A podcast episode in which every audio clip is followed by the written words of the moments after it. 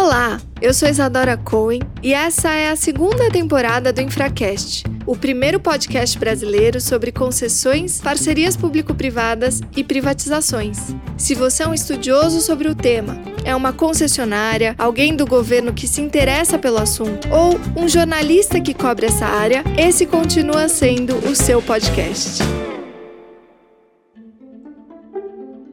Nosso episódio de hoje, dessa segunda temporada do Infracast, é com Guilherme Penin. Essa entrevista foi super interessante porque eu tive a oportunidade de conversar com alguém que já viveu as diversas facetas da infraestrutura, já vivenciou a perspectiva do financiador da infraestrutura, trabalhando no BNDES por vários anos, também já foi formulador da política pública quando atuou na Casa Civil do governo federal e também como implementador da política quando esteve na Secretaria Secretaria de Portos. E atualmente, ele foi um dos grandes protagonistas do movimento de renovação antecipada da concessão da Rumo Malha Paulista, ele, que é o diretor de assuntos institucionais dessa concessionária, veio contar para a gente um pouquinho dessa história. A ferrovia e o porto talvez sejam aqueles que são menos comentados pelo simples fato de que carga não fala. A ferrovia no Brasil ela não vive sem o porto. Você não tem hoje nenhuma malha que tenha uma existência isolada do comércio internacional. A presença do agronegócio crescente nas ferrovias começa a viabilizar a entrada de outros produtos em cima da ferrovia. As ferrovias, elas são o meio da carga chegar aos portos, mas elas não são definidoras de onde a carga está. Gerar uma transformação na infraestrutura do país para atender o anseio da demanda, para atender ao anseio do volume e reduzir o custo Brasil para que a gente seja mais competitivo na exportação. Hoje eu converso com Guilherme Penin, que teve um grande protagonismo nesse episódio importante para a história das ferrovias no Brasil, que é a renovação antecipada da Malha Paulista. Peninho, eu estou muito feliz que você está aqui comigo. Muito obrigada por ter aceito meu convite para essa segunda temporada do Infracast, para esse bate-papo descontraído que a gente vai ter aqui. Você sabe que os nossos ouvintes, eles têm pedido muito um episódio sobre ferrovias? Eu que agradeço o convite, Isadora. Também é um prazer enorme estar aqui, um privilégio. E antes de mais nada, parabenizar a você pelo Infracast, parabenizar o Infracast, todos aqueles que trabalham no projeto e estão por trás, e dizer para você que ferrovia dos setores de infraestrutura, ele é o menos repercutido, né? Infraestrutura já é um tema que por si só repercute muito menos do que deveria. Isso traz ainda mais relevância para o projeto de vocês e dentro da infraestrutura, a ferrovia e o porto talvez sejam aqueles que são menos comentados pelo simples fato de que carga não fala. Enquanto no aeroporto as pessoas usam cotidianamente, então sempre comentam e sabem do que está acontecendo um pouco mais, o cidadão médio. A mesma coisa na rodovia. Se a rodovia está ruim, isso tem uma grande repercussão, e se ela é boa, isso também repercute. A ferrovia e o porto não tem essa abrangência no cidadão comum, porque carga, como eu disse, não fala. Mas eles são tão ou mais importantes para a economia e para a nossa sociedade do que os outros setores, então a gente ter canais como o seu discutindo esse assunto é essencial. Poxa vida, Penin, obrigada pelo elogio. E já que você, que é um grande expert nesses dois setores, inclusive teve uma passagem importante pela Secretaria de Portos também, conta um pouquinho pra gente como que é a cadeia de produção e como que é esse serviço de ferrovia e a integração logística com os portos. Como que funcionam as concessões pra gente começar aqui a nossa conversa. O sistema ferroviário brasileiro, ele é formado por concessões egressas dos anos 90, né? Boa parte do setor de infraestrutura como um todo tem sua origem os contratos de concessão dos anos 90. Ferrovias e portos não fogem disso. As ferrovias, elas são quase todas elas egressas desse primeiro movimento. E os portos também. E agora estes contratos originais dos anos 90 começam a vencer e também começam a surgir alguns projetos novos. Acho que a gente vai conversar um pouquinho sobre eles também. A ferrovia no Brasil, ela não vive sem o porto. Você não tem hoje nenhuma malha que tenha uma existência isolada do comércio internacional, do comércio exterior brasileiro, ou seja, seja, você não tem hoje nenhuma malha que seja dedicada exclusivamente ao mercado interno. Elas são originadas no interior e têm como destino final algum porto ou se integram a outra ferrovia que acessa um porto, né? Uhum. Então você tem toda a cadeia do minério, né, que tem ferrovias importantes como a Carajás, a Vitória Minas ou a própria Ferrovia do Aço, administrada pela MRS. essas ferrovias são todas elas ferrovias de escoamento do minério através dos portos de Itaqui no Maranhão, de Tubarão no Espírito Santo, ou do Porto Sepetiba no litoral sul fluminense, e você tem as ferrovias que estão fora da cadeia do minério, mas que atendem ao agronegócio. Ela se encaixa, na verdade, nesse segundo caso, né? São ferrovias que têm como origem a região da produção agrícola, aí tem uma diversificação, mas em geral a cadeia da soja, do milho, farelo, o açúcar. E eu acho que a presença do agronegócio crescente nas ferrovias começa a viabilizar a entrada de outros produtos em cima da ferrovia. Ou seja, ela é responsável por amortizar o custo fixo altíssimo das ferrovias, que é são intensivas em capital, né? E a possibilitar que outros produtos migrem para cima da ferrovia e aí sim surge mercado interno. Então você já vê alguns corredores com uma presença significativa ou crescente a taxas bastante elevadas de produção de mercado interno, indo abastecer regiões do interior do país com cargas produzidas pela indústria nacional. Algo para se olhar para as próximas décadas.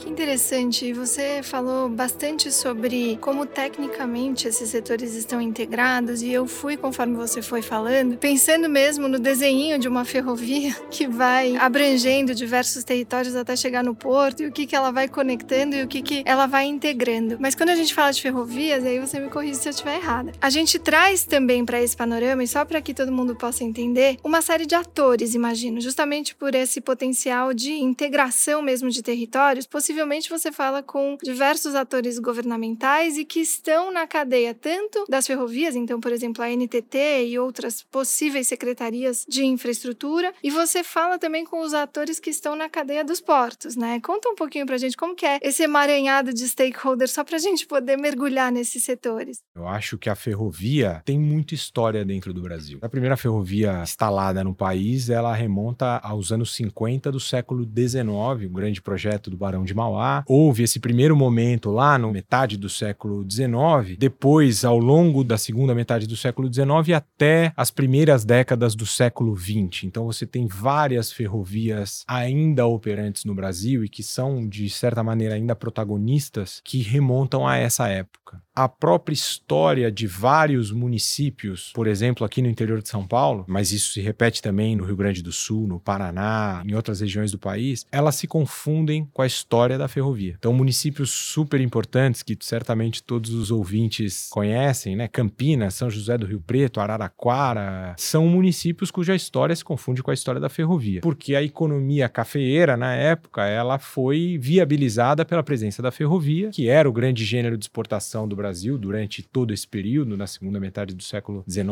e as primeiras décadas do século XX, e os municípios se instalaram no entorno das ferrovias porque eram as aglomerações populacionais vinculadas à cultura do café e ao escoamento pela ferrovia do café. Estou exemplificando aqui para o caso do interior de São Paulo. Então, esses stakeholders aos quais você se referiu, eles não se limitam ao poder concedente, é eles Verdade. não se limitam à agência reguladora, ao Ministério da Infraestrutura, aos órgãos de controle, etc. A ferrovia ela, talvez não diferente, mas mais abrangente do que o Porto, ela tem uma presença muito grande na comunidade. Os prefeitos municipais, as associações de preservação de memória ferroviária que existem nessas regiões, etc., elas são muito presentes na vida da ferrovia. Se você quiser usar um fato estilizado que demonstra isso com uma força muito grande na sociedade, você vê que a história de vários times de futebol do interior de São Paulo são vinculadas à história da ferrovia. Corinthians. Corinthians? Não, Corinthians não. A Ponte Preta, por exemplo, ou a Ferroviária de Araraquara, vários times tradicionais do interior do Brasil surgiram como os times de ferroviários. Do ponto de vista institucional, né, o arranjo institucional que se montou, eu acredito que ele ainda passa por uma fase de aperfeiçoamento, porque as concessões todas que hoje operam, quase todas, são egressas, como eu coloquei, da segunda metade dos anos 90, o Plano Nacional de Estatização, que foi implementado ali entre 95 e 99, ele originou os atuais contratos de concessão, e a própria ANTT, que é a agência reguladora e é o poder concedente nos casos do setor ferroviário, surgiu depois, na Lei 10233, em 2002, antes do próprio desenho dos contratos de concessão. Então, eu acredito que o arcabouço regulatório do setor ele ainda é uma obra em construção, e à medida que o setor se consolida, vão surgindo novas formas de se regular e se modernizar essa regulação.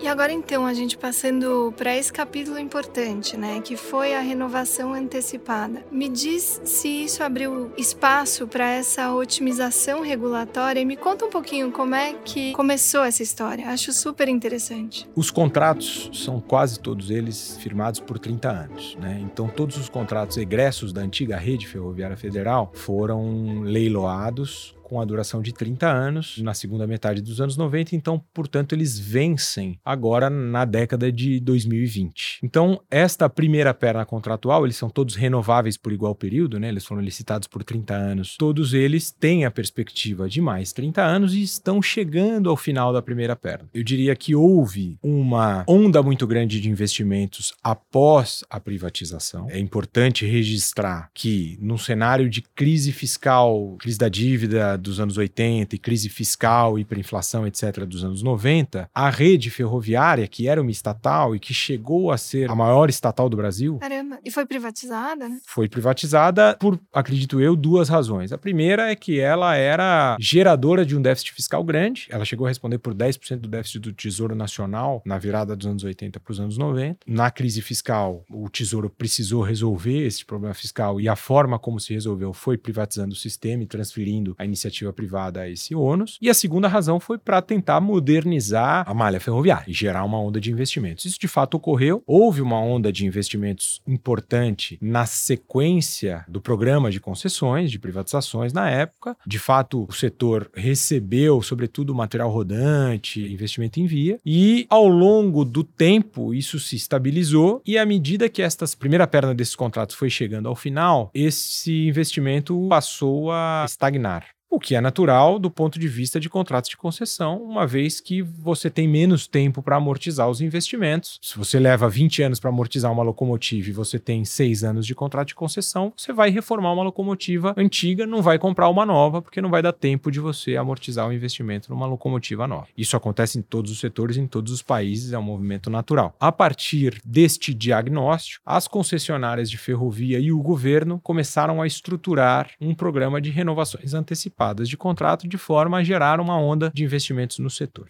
Esse diagnóstico, ele se completou por um segundo fato muito relevante. Compartilhamento de infraestrutura? Não.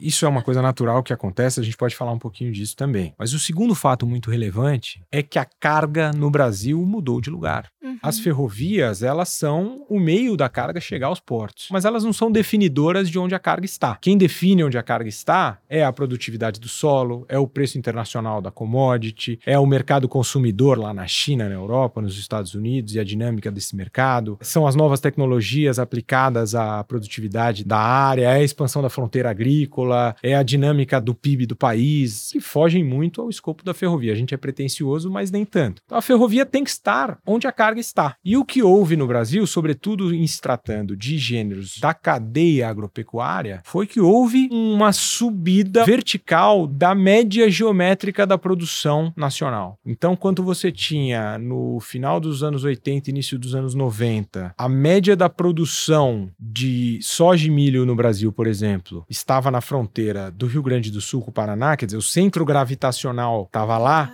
Sim. de maneira que o Rio Grande do Sul e o Paraná respondiam por 80% da produção de soja e milho do Brasil, hoje você tem o Mato Grosso como o maior estado produtor de commodities agrícolas do Brasil disparado e uma presença forte do Mato Grosso do Sul, de Goiás, do Tocantins, agora o Mato Piba, etc, etc. Então, o centro gravitacional da produção ele subiu e a ferrovia precisa se adaptar a esta transformação. Este programa de renovações antecipadas, ele vem porque os contratos estavam chegando no final final da primeira perna e você precisava dar prazo de amortização para os concessionários fazerem uma nova onda de investimentos e porque você precisa gerar uma transformação na infraestrutura do país para atender o anseio da demanda, para atender ao anseio do volume reduzir o custo do Brasil para que a gente seja mais competitivo na exportação. E fazer uma modernização regulatória nos contratos, que acho que também é algo bastante relevante que foi e que está sendo contemplado neste programa de renovações antecipadas, do qual nós fomos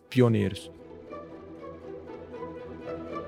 Super interessante e eu fico pensando num aspecto que geralmente eu proponho para todos os meus entrevistados. Quando a gente fala de infraestrutura, muitas vezes a gente traz para essa relação o binômio de flexibilidade, justamente para que a infraestrutura se adeque às mudanças de perfis que são inexoráveis no longo prazo, mas ao mesmo tempo de previsibilidade, porque no momento zero, quando você concorreu na licitação para levar esse ativo, você precificou esse ativo e você tem que ter parâmetros parâmetros que foram aqueles parâmetros que você considerou naquele momento para conferir atratividade àquele projeto. Pela história que você me conta, e eu acho super bacana, foi tão necessário ter uma modernização porque os perfis eles estavam tão distintos daquilo que se estimou no início, que toda uma onda de novos investimentos, de novas melhorias e de todas as modernizações, ela foi pensada e impulsionada de fato por uma mudança contratual relevante, porque a renovação, pelo que eu entendi, vem com uma série de outras condições condições, né? Então o contrato inicial possivelmente ele não permitia essa flexibilidade. E aí alterou-se todo um paradigma para poder se caminhar para frente a partir desse mecanismo que é e que foi construído aí a quatro mãos, né? Rumo pioneiramente e o governo com todos os seus atores para esse movimento que foi inaugurado por vocês. Perfeito. Esse binômio que você apontou foi o grande desafio a ser enfrentado e a grande força desse processo é que a necessidade de modernização regulatória do contrato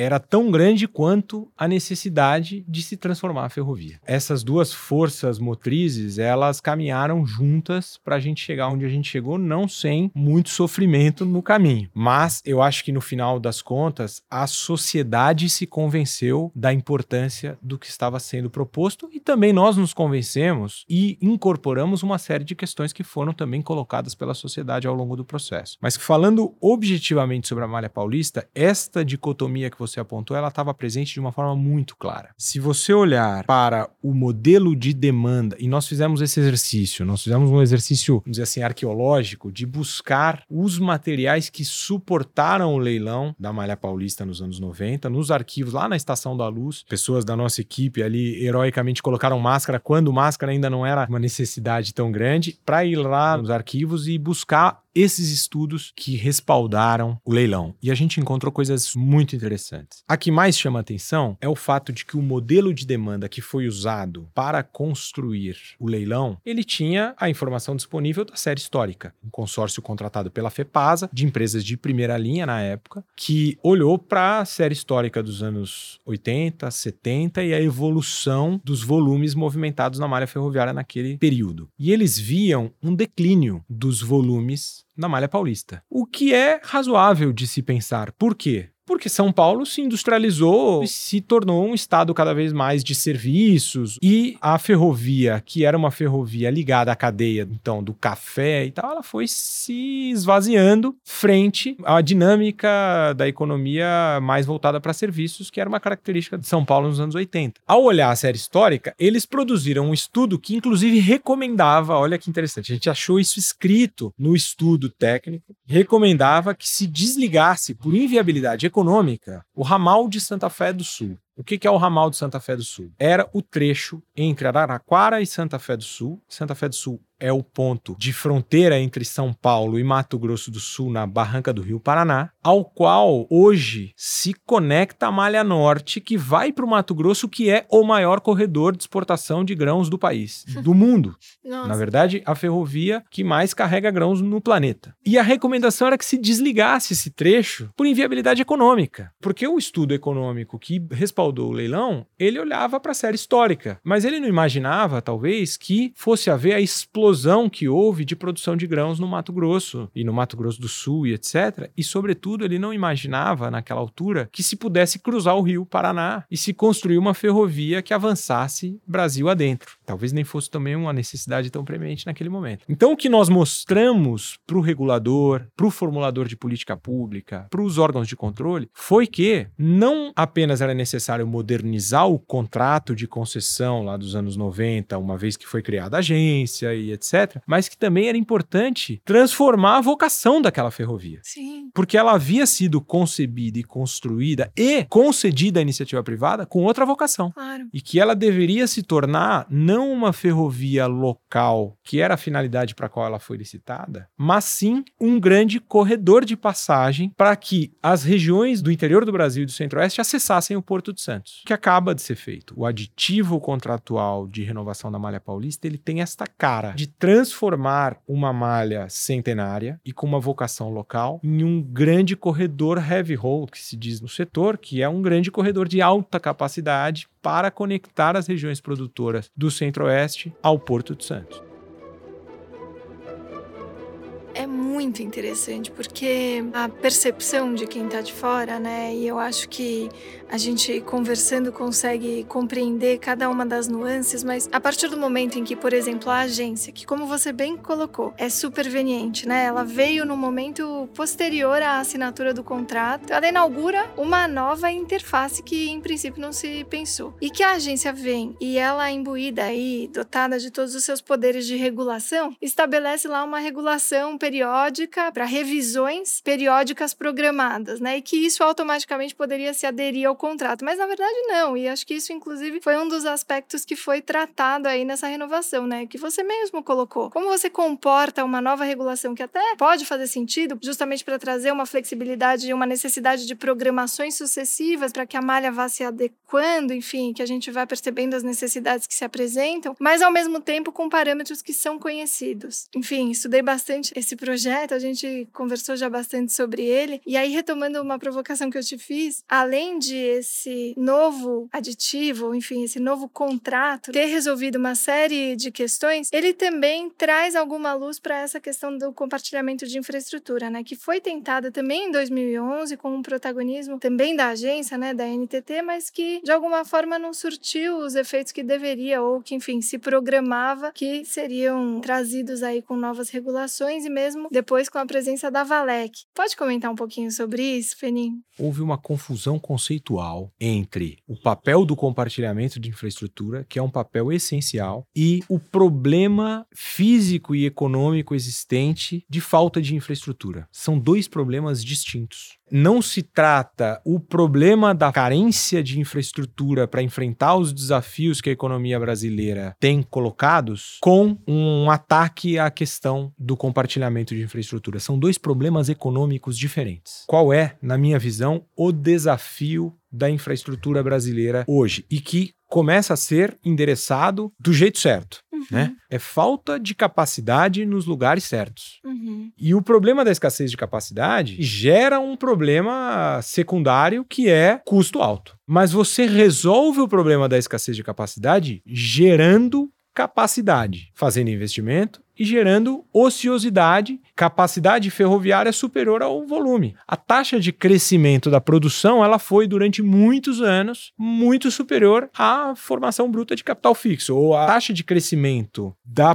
produção de commodity sentido exportação, ela foi muito maior do que a taxa de crescimento da capacidade ferroviária e portuária, mais ferroviária do que portuária. Isto gerou um aumento de tarifas e isto gerou um desincentivo à produção. Chegou um momento que o custo marginal da unidade, da tonelada adicional de custo logístico passou a ser maior do que o custo marginal da produção de soja e, portanto, passou-se a não produzir uma tonelada a mais. Esbarrou-se nesse problema. E aí, qual foi a solução, no meu entender, equivocada, que tentou se implantar lá atrás. Não se atacou o problema por como fazemos para gerar mais capacidade e, portanto, ociosidade. Se atacou o problema pela ótica de como é que a gente divide a capacidade escassa existente. Interessante. Certo? Em vez de você dizer, olha, hoje eu tenho 20 milhões de toneladas de capacidade e 60 milhões de toneladas sendo produzidas, como é que eu faço para transformar 20 milhões de toneladas de capacidade em 70 milhões de toneladas de capacidade para ainda me sobrarem 10 e eu movimentar bem as 60 milhões de toneladas que são produzidas? Discutiu-se como é que eu divido as 20 que existem. Tacou-se um problema econômico claro com o remédio errado. E jogou-se essa responsabilidade sobre o compartilhamento de malha. Essa responsabilidade não é do compartilhamento de malha. Essa responsabilidade era dos contratos de concessão. Como é que eu pego um contrato dos anos 90 que foi licitado com uma determinada vocação? Durante a existência dele, houve uma monumental transformação da dinâmica da produção, um monumental aumento dos volumes em lugares diferentes. Como é que eu pego esse contrato e transformo ele de maneira a adequá-lo à sua nova vocação? E é isso que foi feito, quer dizer, gerou-se um novo contrato, cujo espírito é pegar a capacidade existente e multiplicada por 3. E aí depois, em havendo o investimento feito, vai gerar uma redução tarifária. Isso é clássico da literatura econômica. Quando você tem um novo equilíbrio entre oferta e demanda, isso vai a preço. O compartilhamento de infraestrutura, ele é essencial, bem regulado hoje no Brasil. Claro, sempre vai haver falhas de mercado e a agência reguladora existe porque existem falhas de mercado. Existe hoje um arcabouço que sempre pode ser aperfeiçoado, mas hoje você tem as ferrovias visitantes e visitadas com COIs que funcionam. Você não vê hoje grandes problemas que tenham que passar por arbitramentos de COIs e tal. Isso é pontual e a agência está aí para resolver esses problemas. O grande desafio não era esse. O grande desafio era como você gera sobrecapacidade. E agora começou a se atacar da maneira correta. Poxa, que bacana, muito esclarecedora essa sua fala. A NTT, né, já que a gente falou tanto da agência, ela teve um papel relevante, né, nesse capítulo da história. Eu tô me referindo, claro, a todas as idas e vindas, que eu sei que esse processo demorou o quê? Dois anos e meio? Quatro. Quatro anos, anos caramba. Com muitas interações entre a agência e a concessionária, justamente visando aí essa modernização, esse aperfeiçoamento, enfim, e também a realização desses investimentos e essa modernização que você comenta. E um capítulo interessante que me parece fazer sentido a gente contar aqui é justamente como foi feita a análise de impacto regulatório, porque eu posso imaginar que o gestor, né, ou a agência poderia pensar em diversos desfechos para o fim que se aproximava desse contrato. Mas o que se decidiu foi que fazia mais sentido, a análise de custo-benefício disso leva a crer que a melhor solução era mesmo a renovação antecipada. Conta um pouquinho pra gente como é que foi isso. Essa análise foi empreendida, a agência atacou exatamente desta maneira que você descreveu. Quais são as soluções possíveis? Você tinha ali a solução mais óbvia, que era espera o contrato terminar e licita ele em 2028, no nosso caso da Malha Paulista, ela vence a primeira perna em 2028 e faz um novo certame, um novo processo licitatório em 2028 para ver qual concessionária opera esse ativo até 2058. A encampação foi rejeitada de plano, uma vez que envolveria o pagamento de uma indenização por parte do poder concedente referente aos anos remanescentes do contrato. Claro que no cenário fiscal ninguém tinha disposição de fazer isso. Uma segunda alternativa seria a caducidade, mas a caducidade, para ser empreendida, teria que ter como motivação um descumprimento contratual por parte do concessionário. E isso também não estava caracterizado. E evidentemente que se forçasse uma situação de caracterizar um descumprimento reiterado, o concessionário ia judicializar, né? Não, Sim. mas ia contrapor, ia dizer não, eu tenho claro. cumprido o contrato. Até porque o contrato original ele é um contrato simples de se gerir. E nós tínhamos vontade de atacar o problema existente. Propusemos, na verdade, exatamente o contrário. Propusemos que fôssemos nós a realizar o empreendimento. Então, o governo, na verdade, ele fez a feliz opção por criar um arcabouço legal que permitisse ambas as alternativas. Tanto uma devolução amigável, através de um processo que ele chamou de relicitação, quanto uma prorrogação antecipada, permitindo que o governo garantisse ao concessionário a fruição da segunda perna contratual, ou seja, 30 anos a mais contados do final da primeira perna, e que esta garantia fosse dada agora. Ou seja, eu não espero oito anos para garantir a você que você poderá usufruir da segunda perna. Eu digo agora que você vai poder usufruir da segunda perna e você inicia os investimentos que só começariam lá na segunda perna imediatamente. Esse foi o espírito da medida provisória 752, que depois foi convertida na Lei 3.448, que prevê justamente estes dois casos: a prorrogação antecipada e a relicitação. Que está sendo estendida para diversos setores e resolvendo uma série de problemas Exato. e desafios que se instalaram, né? A 13448 ela abarca ferrovias, rodovias e aeroportos, não abarca portos, porque tinha acabado de haver a lei de portos nova, 12.815, então ela abarca ferrovias, rodovias e portos e ela está sendo aplicada tanto no que se refere à relicitação quanto à prorrogação antecipada em todos esses setores. A relicitações de aeroportos, de rodovias, você tem prorrogações de ferrovias e etc. E nós fomos a primeira renovação antecipada. A Rumo Malha Paulista foi a primeira aplicação concreta da renovação antecipada prevista na 13448. E um outro ator institucional que também foi importante, que eu acho que foi uma inovação, porque o PPI, ele classifica né, as prioridades, o Programa de Parcerias e Investimentos do Governo Federal classifica as prioridades, inclusive atribuiu a renovação como uma das prioridades e atraiu consulta a esse ator que eu vou mencionar aqui, que é o Tribunal de Contas, antes de se processar efetivamente a solução, né? O Tribunal de Contas atuou bastante aí na renovação da Malha Paulista, fez uma série de comentários comentários e também foi aí um dos atores que demandou ajustes, né? Conta pra gente como é que foi esse diálogo com esse ator.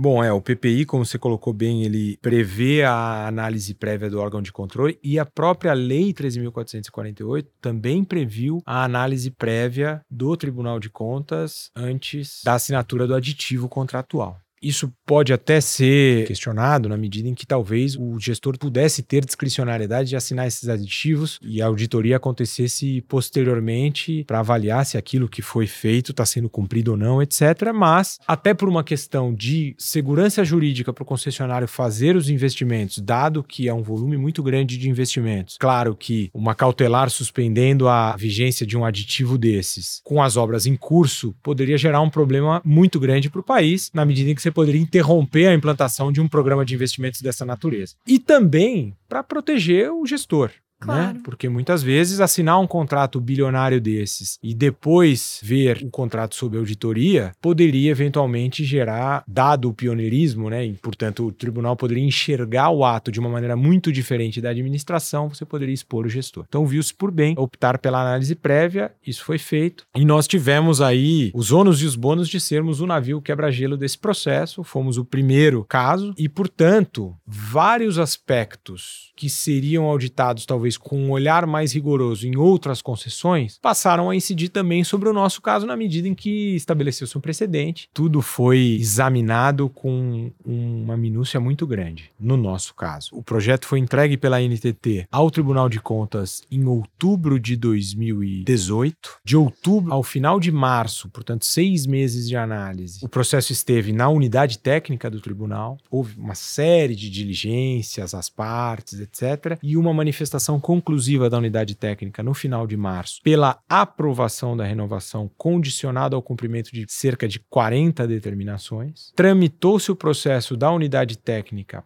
para o Ministério Público de Contas, procurador Júlio Marcelo Oliveira, fez uma nova análise muito minuciosa e houve aí um trabalho de mostrar a ele tudo aquilo que já havia sido demonstrado à unidade técnica o processo foi do gabinete do Dr. Júlio para o relator e o relator fez um novo processo de participação social a despeito do fato de que durante a fase da análise pela agência houve audiências públicas, etc. O relator optou por fazer tanto visitas de campo, ele próprio, o gabinete dele, etc., como painel técnico no tribunal. Esse painel técnico nós fomos, eu fui falar pela empresa, o Dr. Júlio Marcelo participou, a unidade técnica participou participou. Após o painel técnico, houve um relatório, um voto e uma proposta de acórdão propostos pelo ministro relator e uma submissão disso ao plenário. Muito longo, mais de um ano e meio de duração, enquanto a IN 27 do tribunal estabelece como prazo referencial meio ano, né?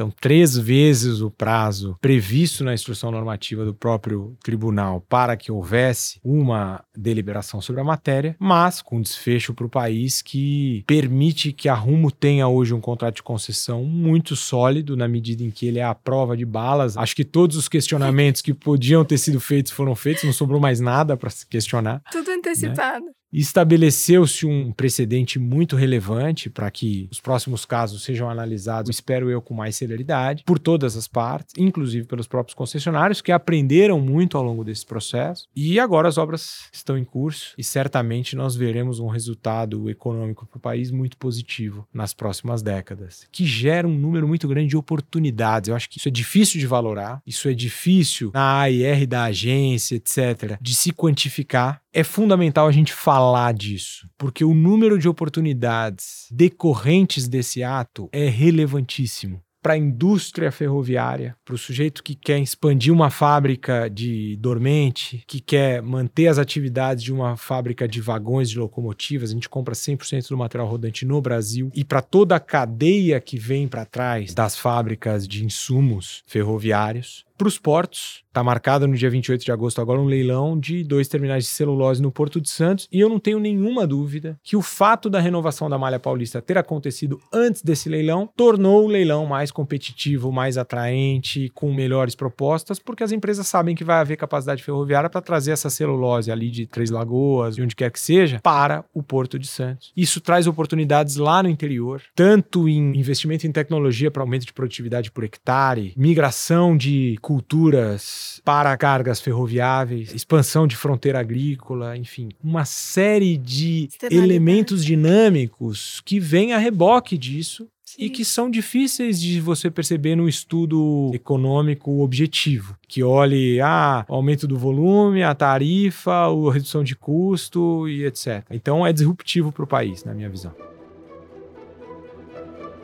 Muito bom, doutor Guilherme Penin. E a gente falou bastante da estruturação do ponto de vista dos atores públicos, né? E de como esse desenho que vocês fizeram demandou uma grande resiliência. Parabéns. Conta, assim, só pra gente terminar, como é que isso está sendo visto do ponto de vista das relações privadas que a Rumo vai passar a ter, imagino, todas essas, enfim, externalidades positivas, como você bem citou. A gente, há quatro anos, há cinco anos, a Rumo é uma empresa jovem, né? Que assumiu a ferrovia há pouco tempo, há cinco anos. Portanto, a história da nossa gestão na companhia e a história deste processo, elas são concomitantes. Praticamente todo o tempo em que a gente esteve à frente da empresa, nós estivemos trabalhando no processo de renovação, o que foi bacana porque permitiu que a gente moldasse o nosso plano como empresa ao próprio plano da renovação da malha. E nós estávamos numa situação em que nós seríamos uma empresa se esse processo prosperasse, e seríamos outra empresa se esse processo não prosperasse. Provavelmente a logística do Brasil seria diferente na medida em que a Malha Paulista é o nó da logística brasileira, na medida medida em que a ela se conecta a própria MRS, se conecta a VLI, se conecta a Malha Norte e se conecta a Ferrovia Norte-Sul, que foi o grande leilão que esse governo fez. O primeiro leilão de grande envergadura do governo, que aconteceu no final de março de 2019, e que nós nos sagramos também vencedores, e que o nosso lance naquele leilão foi um lance ousado e que ele tinha como premissa que nós conseguiríamos sim um a renovação da malha. Ah, então né? É.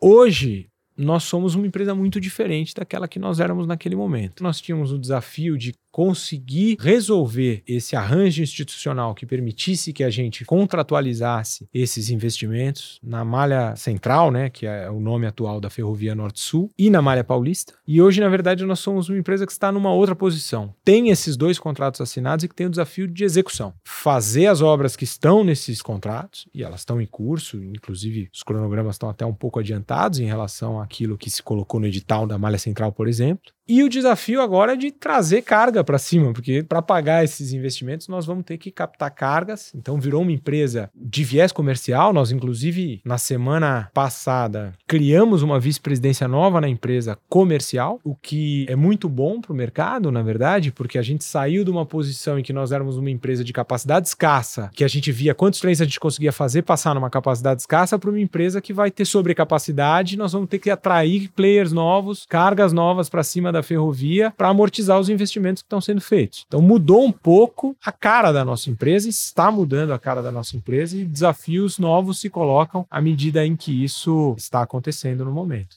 Muito bom. E aí, do ponto de vista da financiabilidade de todos esses projetos e investimentos, conta pra gente como que está sendo estruturado. A gente é uma empresa de capital aberto que financia boa parte dos seus investimentos através de captações de recursos privados e a gente tem o privilégio, aliás, eu acho que isso é o Brasil, né? O Brasil tem o privilégio de contar com muitos projetos com boa taxa de retorno. Uma frase que o Marcos Lutz, o presidente do conselho nosso, sempre fala, sempre que lá no conselho de infraestrutura alguma discussão fica mais acalorada, ele vira e fala: "Senhores, temos o privilégio de estarmos num país em que tem muita coisa por fazer e muitos projetos com altíssimo potencial. Imagine se nós fôssemos o Conselho de Infraestrutura de Mônaco.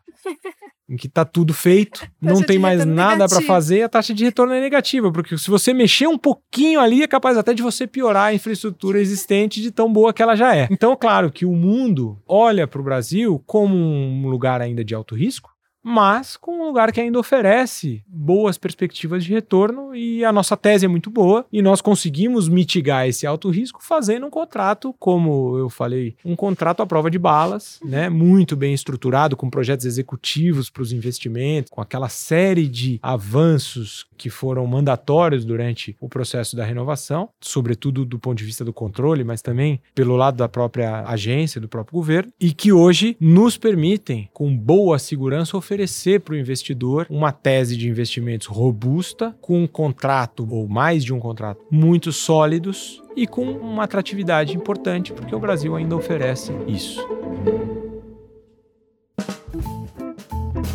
Gostei muito, Guilherme Penin. Muito obrigada por essa aula de história. De verdade, foi assim um grande aprendizado. Achei muito esclarecedor da forma como você explica cada um dos processos. E eu só tenho a te agradecer, dizer que foi uma grande honra para mim te ter aqui hoje batendo esse papo. E espero que a gente possa se falar sobre próximos capítulos nos outros episódios do Infracast. Muito obrigada. Isadora, eu é que agradeço ao convite. Parabenizo mais uma vez a vocês pela iniciativa. Eu acho que nós precisamos disso. A infraestrutura é um problema tão grande no Brasil, ele tem tão poucos fóruns tão ricos para a gente discutir uma coisa que é tão importante. Muitas vezes a gente discute coisas irrelevantes tantas vezes e tão poucas vezes coisas tão relevantes, né? Então, parabéns a vocês. Me coloco aqui à sua integral disposição para a gente debater o setor portuário, debater os desafios da infraestrutura do Brasil e te agradeço demais pela oportunidade oportunidade, inclusive pessoal, da gente falar sobre esse processo que foi tão árduo